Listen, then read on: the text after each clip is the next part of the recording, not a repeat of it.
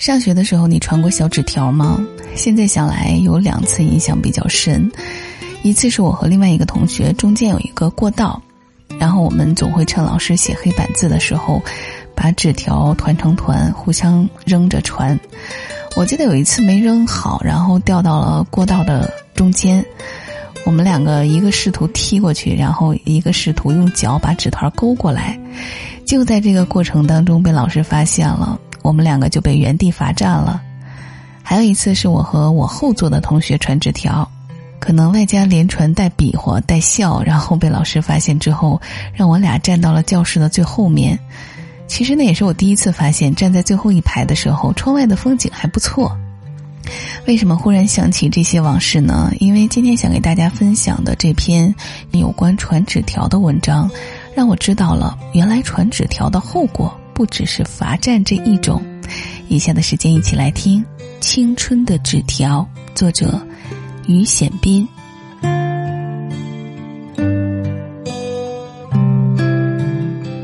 那时我还在初三读书，正是情感懵懂的时候。同桌是个女生，一个很美的女孩，一笑让人心中一片明亮，好像面对一片春草，一片山花，十分舒畅。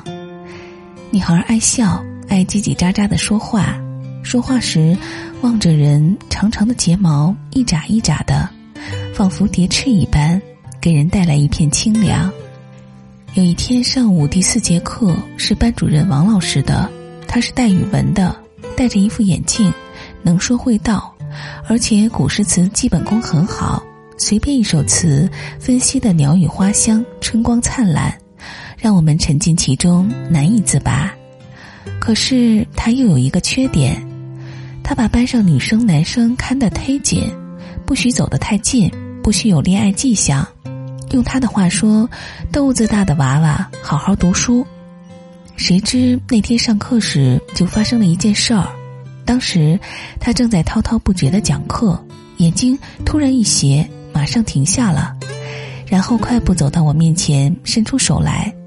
拿出来，我红了脸，左顾右盼，假装不知道他说的是什么意思，暗地里把手中一张纸条揉成团，悄悄地丢在地上。谁知这个细小的动作仍被他看见了，他俯下身子拾起那个纸团，严肃地对大家说：“这是吴小萌给周志的纸条。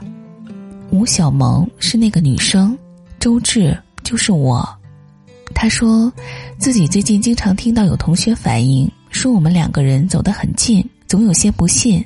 不料今天竟让自己抓了个现场。说完，他得意的转身问同学们：“我曾经说过，这样的纸条抓住该怎么办？”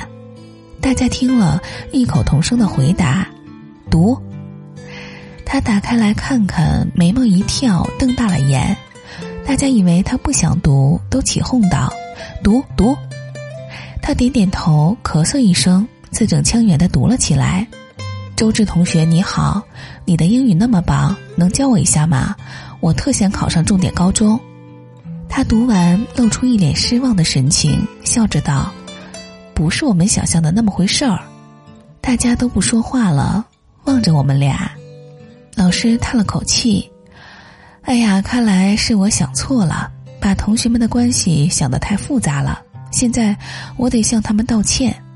他说完，真的向我们道歉了。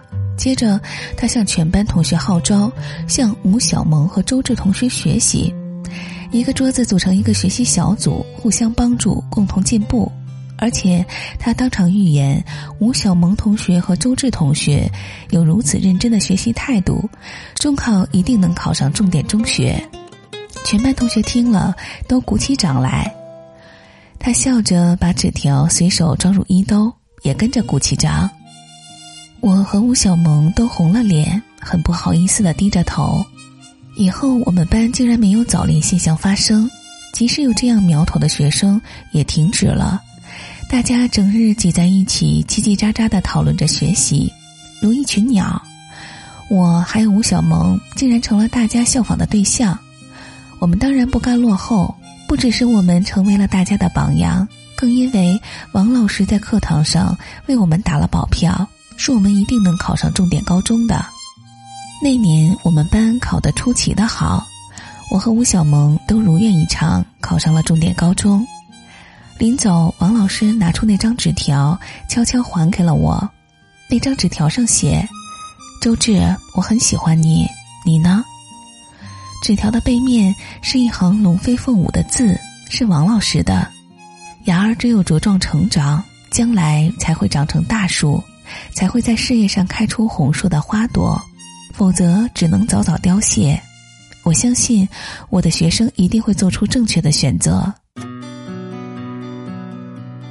这张纸条我一直夹在笔记本中，多少年过去了，很多事情都已经忘记，独有那件事儿，还有那个善意的谎言，以及那张纸条，我永远忘不了。